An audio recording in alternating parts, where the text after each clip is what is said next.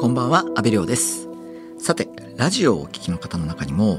車を運転する方も多いと思いますが、この数年、高齢者が運転する車の事故や煽り運転などで、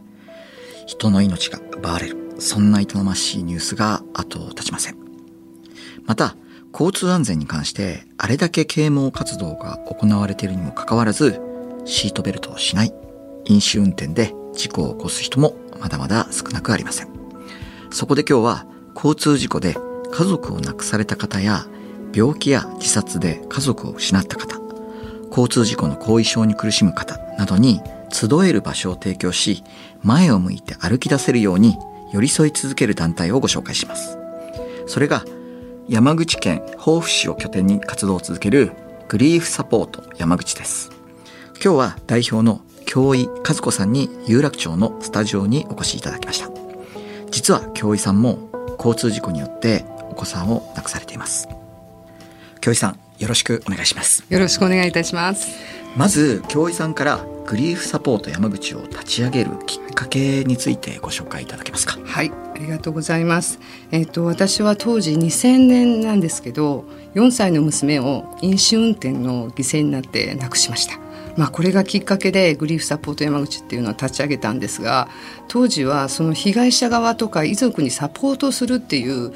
えっ、と仕組みがなかったんですね。びっくりですけど。20年ちょっと前ですよね。そうですね。もう22年になるんですけどね。もう2000年を超えてもまだそういうサポートって全然なかったんですね。そうですね当時はおそらくあのちょうど行政もそういう被害者の方たちのサポートをしていこうということで、えー、と機運はこうあったんですけどまだまだその地方に関しては本当にそういう場所がなく私も相談する場所がなくどうしようって思ってた時期でした。うん実際まああの可能な限りその当時のあの、はい思いってどんな状況でしたか？はい、どうでしょう皆さんが飲酒運転でそして一人亡くなった場合ってほとんどの方が刑務所に入るとかあと免許が停止になるとか思われると思うんですけど、まあ、我が家の場合は当時、えー、と執行猶予3年で刑務所に入ることもなくで180日の停止ということでえー免許取り消しじゃないんだねと思ったんですね。でまあそんな時に同じような2000年の4月に、えー署名運動をしてる同じような当事者がいまして、えーその方と出会うことがとても大きなきっかけになって一緒に署名活動したりあと,、えー、と全国交通事故遺族の会っていうのが東京にありましたので私はそちらの方に連絡をして本当によく東京に当時は息子を連れて通ってたって感じです。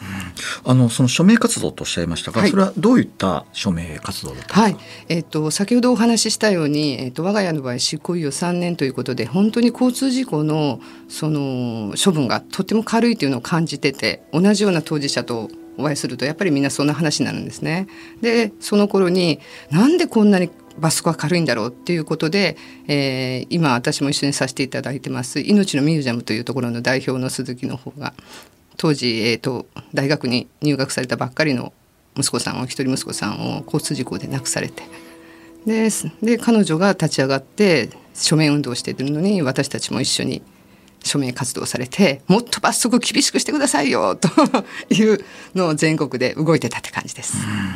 それがこの2001年に危険運転致死傷罪が施行された、はいまさにそれにつながるということなんですか？そうなんですね。本当にあの皆さんがえっともうその2001年ですので、もう当たり前のように危険運転という言葉を聞かれるとは思うんですけど、本当に当時はそういう言葉もなく、そういう法律もなかったので、まして私たち一般市民県民国民がですね、政治家でもないのに。じゃあ法律変えられるんだろうかと思いながらやってたんですけど本当に多くの方々に賛同していただいて1年という短い期間でですねあの法律を、えー、と皆さんの力で開催していただいたっていうことは本当に私にとってはやっぱり人を頼っていいんだなっていうなんかこうそういう実感を味わえたそのちょうど1年だったかなと思います。いやこの危険運転致死傷罪ってまさにこの一般市民による初の法改ええ正はいというすごいこう画期的な法律になったんですよね。そうですねやっぱりその当事者だけじゃなくってやっぱり周りの方たちももしも自分の家族がっていうことを考えてくださったと思うんですねでもその当時の署名活動って今いろんなところでさまざまな署名活動がされてると思うんですけどこの頃は本当に署名活動するのって街頭に立ってねなかなか少なかったんですけど、まあ、その中で皆さんが当事者が声を上げることで、えーと、皆さん賛同してくださってっていうのは大きかったと思います。京井さんの団体グリーフサポート山口では、はい、大切な家族を失う悲しみ、はい、加害者が一生背負うものなどを、はい、講演やシンポジウムなどでさまざまな人に伝えているんですよね。はい、させていただいてます。今学校だったり企業だったりあともちろん行政の方とか。であとそうですねトラック協会さんそういう事業所さんですね。そういうさまざまな人に、まあ、年間ですね、えーと、と30から50ほど講演会をさせていただいてます。あの具体的にどういったメッセージをこう伝えられているんですか、はい、そうですね、えっと、その事業者さんとかハンドルを握られる方たちには例えば、えっと、一時停止とかそういう小さいその罰則を破ることで大きな事故になってしまうっていうことをね感じていただいたりとかあと被害者遺族の、えーとその当時の思いですよね。家族を突然亡くした時の辛さ悲しみだったり憎しみだったり、まあ、そんなお話もさせていただいてます。うん。いやでも確かにそのまあ加害者の運転手の方で、今被害者の方でもちろんその加害者にも被害者にもまた家族がいたりとか、うん、そうですね。結構その、交通事故ってあの2人の人間だけのその事故というよりはすごい周り全体にこう広がっていく事故ですもんね。うんうんうん、そうですね。あの交通事故の場合は例えば仕事中であればやっぱり自分たちの会社にも迷惑をかけていく同僚たちにもっていうこともあるのし、えーと、もちろん被害者加害者にも家族があり、えっと、先ほど安倍さん言ってくださったようにその家族たちも悲しい思いをさせるんだっていうことをですねやっぱりちょっと感じていただければと思いますよね。あの他にも山口県の安全管理者講習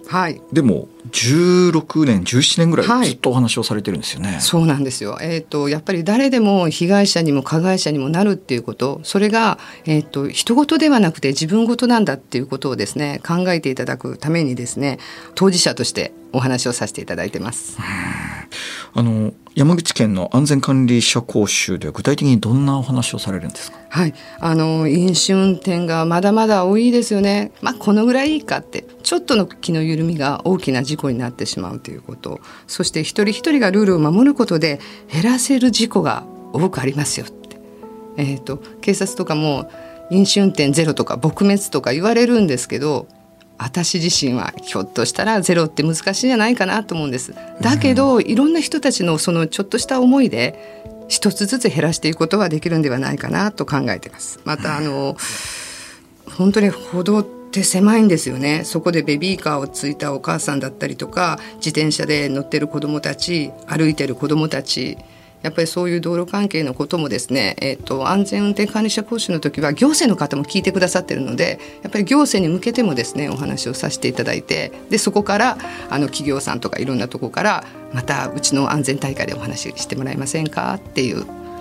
そしてリアルな当事者のお話を聞かれるっていうことがまだまだ少ないのであの当事者としてですねお話をさせていただく機会をいただいてます。教授さんの講演を聞いた方からはどんな声が届いていますか、はい、あの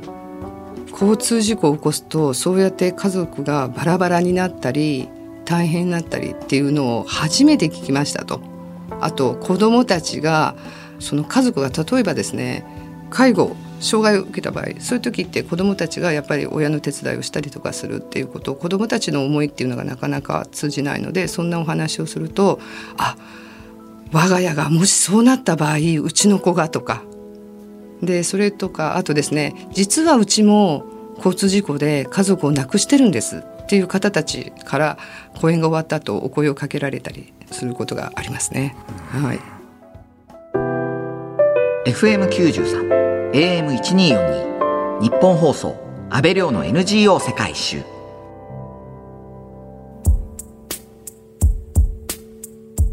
今日はグリーフサポート山口代表の京井和子さんにお話を伺っています。グリーフサポート山口では講演以外にも様々な活動をされていますがまずは電話相談面接相談について教えてください。はい、えー、講演をしたりですねやっぱりこうやって広報させていただくと、えー、実はうちあの家族を交通事故で亡くしてるんですけど事件に巻き込まれたりとかって言って、えーと、ご相談を受けたりとかですね、えーと、まずは大体電話であのご相談が入るんですね。そうすると電話だけではなかなかやっぱり相手の方が見えにくいので私はすぐにあの次の日とかにお会いをして面接相談に。でそこから、えー、生活的なものとかあとさ、えー、そういう裁判ですね。があるんであればそういうサポートをさせていただいてます。そうですよね。本当にその交通事故にまつわる問題って多岐に及びますからね。そうですねでその事故が発生するまでは全く自分と関係ないことだと思って暮らしてますもんね。うん、そうですね私自身も、えー、そのひょっとしたら加害者になるかもしれないっていうことは考えてるので保険に入ったりしてますよね。だけど自分の家族が被害者になるなんて本当に全く考えてなくてで今回このような娘のようなことがあることで本当に人事じゃないんだなっていうのをですねやっぱり感じてきましたね。あのいろんな相談寄せられると思うんですけれども、はい、まあ、特に多い相談ってありますか、はい。えっと、もともとは交通事故の方のご相談だけ受けてたんですけどそこからあの事件だったり事故だけではなく事件だったり病気で亡くなったりとかあと自身のご家族だったりで今は本当に子どもたちがいじめでそういうことで学校生活のことで心を痛めている子どもたちも多いですしまたそれを見てる保護者の方からのご相談とか本当に多様に広がってるって感じですね。あの今その子どもと保護者の方からの相談も多いということなんですけれども、はい、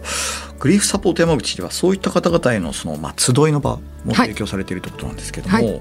それはどういったものなんですか？はい、えっと、まずはあの電話相談から、えっと、面接相談に入りましてそういうふうにお話を聞かせていただくと必ずって言っていうぐらいかな。あの当事者の方が私以外の同じような事故に遭われて子供を亡くしたりご主人を亡くしたりパートナー亡くしたりとかそういう方たちにお会いしたいって今どうやって生活されてるのかどんな気持ちなのかっていうのを聞かれるので、えーと、そういうことで同じようなやっぱりその体験をなされた方たちの集まりをですね今やっております。まあでも確かにその僕もその経験がないんであまりあの言えないですけどやっぱりその大切な人を亡くされた人の気持ちってやっぱり同じような体験をした者同士じゃないとなんだろう多分言ってもしょうがないというか、はい、伝わらないんだろうな。だだからこそそういったこう同じ体験をした、うん、あの共通体験をした人たちをこう求める気持ちってきっとすごい強いんだろうなっていうのをちょっと想像しちゃうんですけど、はい。本当にその通りで私も当初はこれ自分が辛いこと悲しいことを人に言ったって分かんないよなと思ってたし、まあ、例えば「頑張ってね」って言われても「いやいやいや今生きてるだけで頑張ってるのにこれ以上何頑張れって言うんだ」って。だけどこれが本当に親しく自分を見守ってくれる方が頑張ってねって言われると背中を押していただけるんですね。でもそれに行くまではやはり同じような当事者たちの方たちがどうやってそれを乗り越えてきたかっていうお話を聞かせてほしいっていうのがそれが全国交通事故遺族の会につながった私のきっかけだったんですね。はい、実際その集いに参加される大人の方や子どもたちにはどんな変化が見られますか、はい、えっ、ー、とうちの場合はあの大人の方たちが子供がいる場合子供を連れてこられるんです。まあ私もそうしてたんですけど、えっ、ー、とそしたら子供たちが変わってくる保護者を見てあもうお母さんが大丈夫なんだっていうのが家族を亡くすと子どもたちは次は自分が死ぬんじゃないか。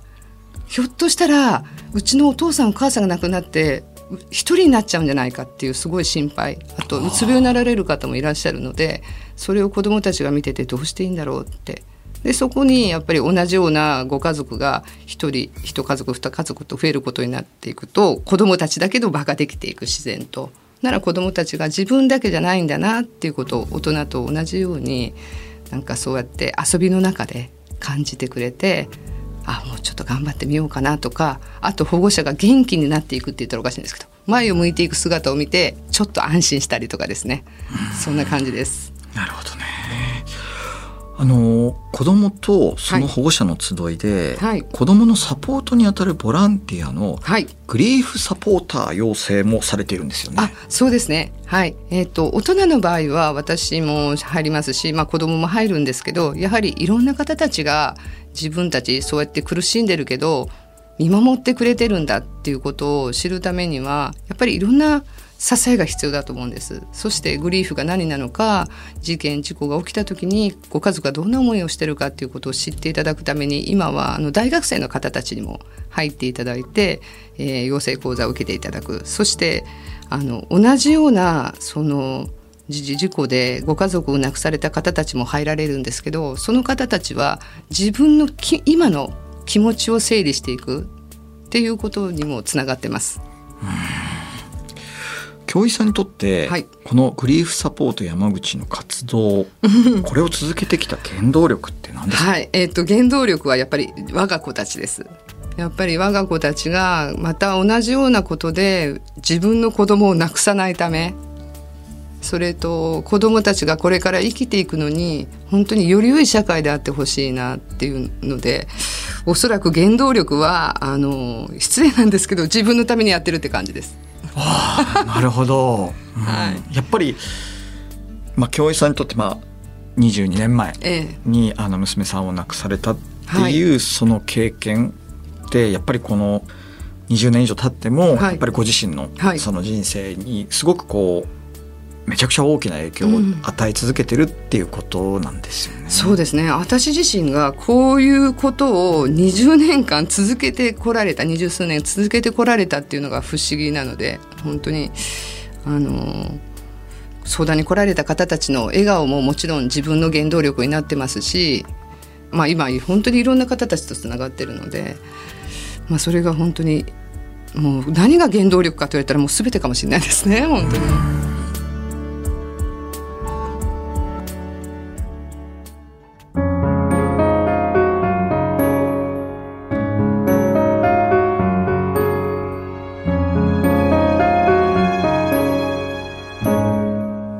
東京有楽町にある日本放送からお届けした安倍亮の NGO 世界一周。そろそろお別れの時間です。今日はグリーフサポート山口代表の京井和子さんにお話を伺いました。最後に京井さんからメッセージをお願いします。はいありがとうございます。えっ、ー、とこのラジオを聞いている方たちがですね今日も安全に自分の大切な場所に帰っていただけることを願っておりますし誰もが被害者加害者にもならない社会であってほしいなということをあの皆さんにお伝えしたいなと思ってます。京井和子さん貴重なお話をありがとうございました。ありがとうございました。グリーフサポート山口のさまざまな取り組みについて詳しくは公式ホームページをご覧ください。ここまでのお相手は阿部亮でした